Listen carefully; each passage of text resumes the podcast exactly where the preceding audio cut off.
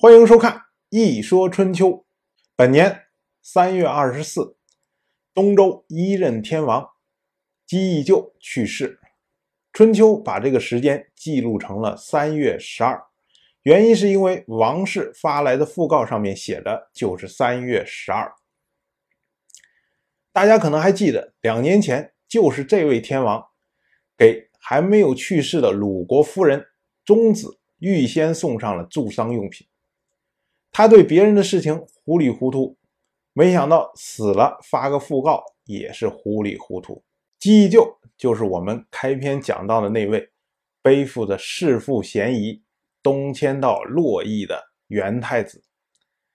他虽然直接导致了王室的衰落，但是在位五十一年之后，终于稳固了王室的地位。所以在议论他谥号的时候，以谥法。不刚之计曰平，为他定谥号为平，所以后世称他为周平王。本年夏天四月二十四，鲁姑息的生母，也就是十二任国君鲁福皇的妾室生子去世了。春秋记作君氏卒。春秋对某人去世的记录有一定的规则。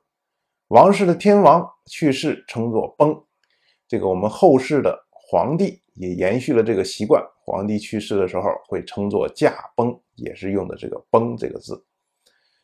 诸侯和诸侯的正室称作薨，本国的大夫和别国的诸侯去世称作卒，士去世称作不禄。这个是因为士没有封地，只有禄田。那么去世了就不再领取禄田了，这个叫做不禄。按照这样的规则，国君夫人或者是国君的生母去世，春秋往往会记作夫人某氏薨。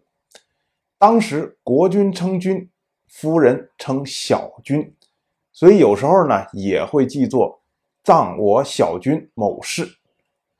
生子虽然是鲁姑息的生母，但是不是鲁福皇的。正室，而鲁姑息本人又低调谨慎，不愿意多出头，所以生子就没有以国君夫人的规格来治丧。所谓国君夫人的规格呢，主要是三条：第一条是去世的时候要发讣告给同盟的诸侯，以便大家来吊唁；第二条呢是下葬之后要回到祖庙痛哭。并且为死者做招魂之祭。第三条是招魂以后三个月，要将死者的牌位送入祖庙，并且放在死者丈夫的母亲或者是祖母的旁边。如果这三条都齐备了，就称为按照夫人规格下葬。然后呢，春秋就会记作轰。可是因为生子没有按照夫人的规格处理。所以呢，春秋就只能记他做卒。可是毕竟鲁姑息是摄政充公，是国君的身份，所以春秋呢以大夫的这种方式把生子去世记作卒，就显得不够尊重。所以春秋就折中，将生子称作君夫人氏，简称君氏。